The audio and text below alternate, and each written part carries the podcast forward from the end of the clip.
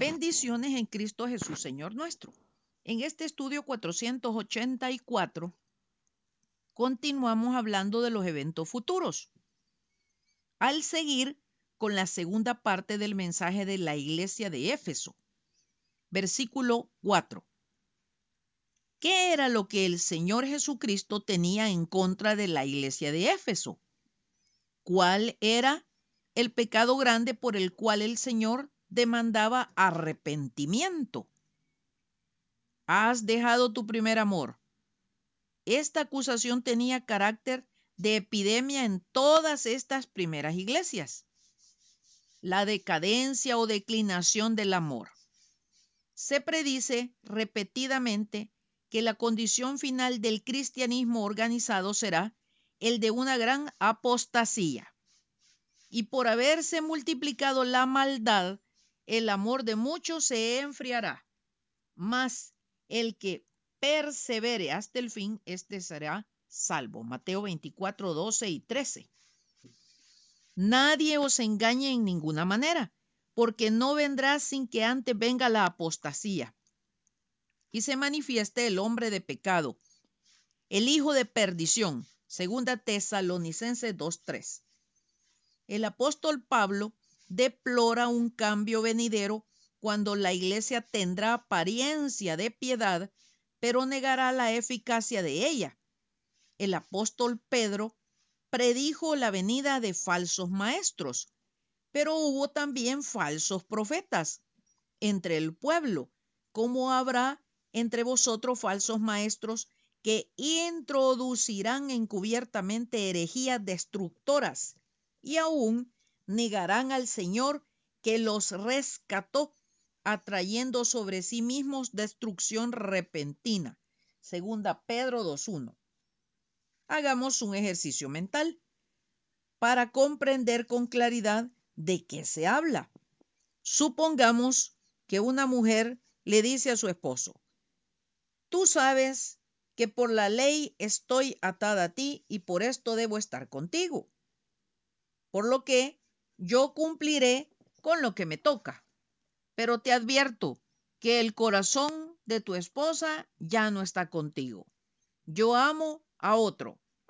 ¿Estaría contento ese esposo con semejante esposa? De la misma manera, nuestro esposo, el Señor Jesucristo, no solo espera algo, de lo nuestro, sino a nosotros mismos. Todo nuestro ser en entrega total y no un corazón dividido. Si de todo corazón nos hemos entregado al Señor Jesucristo y con toda nuestra alma lo amamos, todo lo nuestro le resulta agradable a Él.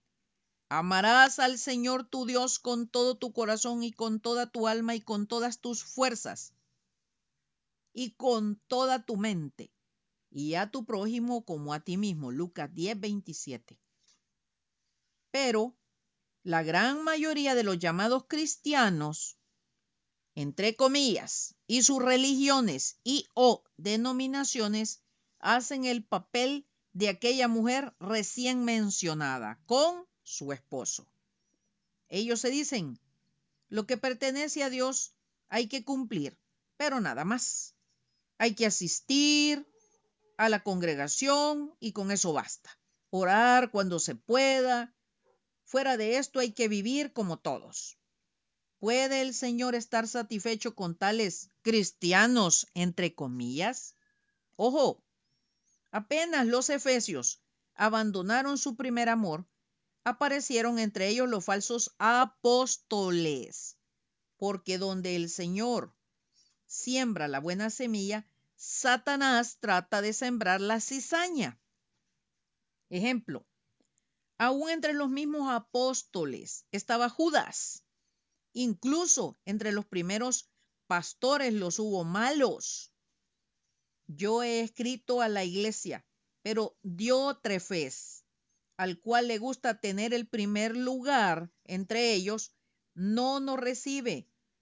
Por esta causa, si yo fuere, recordaré las obras que hace parloteando con palabras malignas contra nosotros. Y no contento con estas cosas, no recibe a los hermanos y a los que quieren recibirlos se los prohíbe y, los expulsa de la iglesia. Tercera Juan, versículos 9 y 10. El Señor Jesucristo anhela nuestra comunión con Él más que nuestras obras. Al respecto, leamos Lucas 10 del 38 al 42 que dice, Aconteció que yendo de camino entró en una aldea y una mujer llamada Marta le recibió en su casa. Esta tenía una hermana que se llamaba María, la cual sentándose a los pies de Jesús oía su palabra. Pero Marta se preocupaba con muchos quehaceres y acercándose dijo, Señor, ¿no te da cuidado de mí y de mi hermana, que me deje servir sola? Dile pues que me ayude.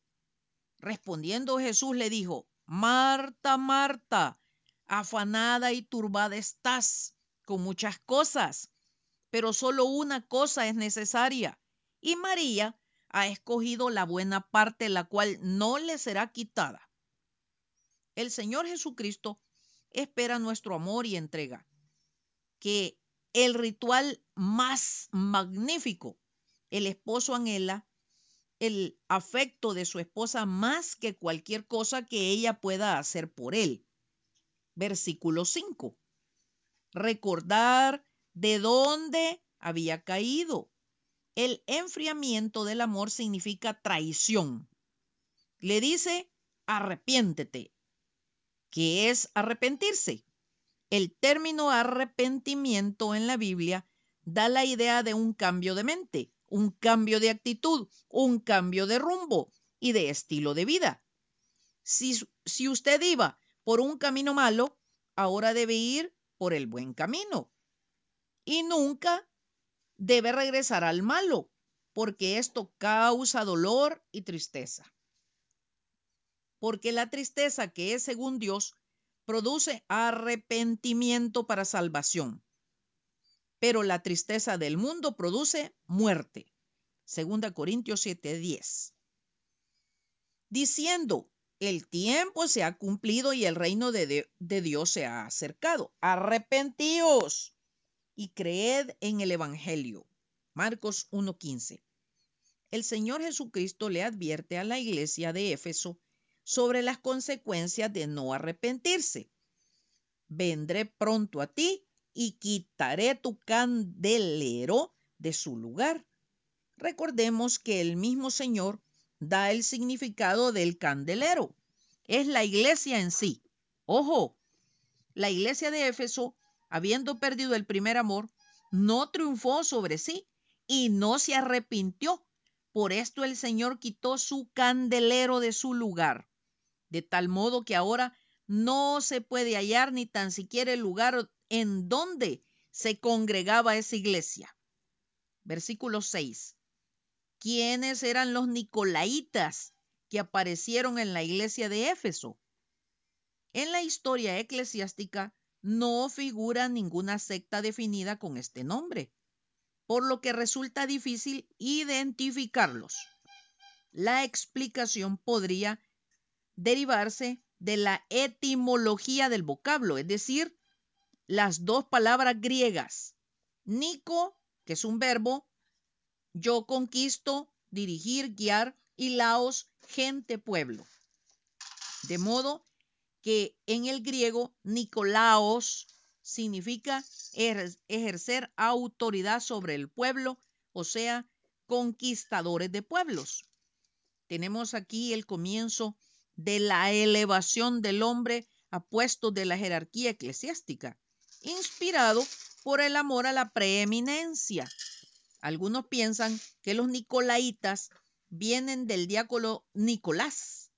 Al respecto, leamos en Hechos 6.5 que dice, agradó la propuesta a toda la multitud, eligieron a Esteban, varón lleno de fe y del Espíritu Santo, a Felipe, a Prócoro, a Nicanor, a Timón, a Pármenas y a Nicolás, prosélito de Antioquía.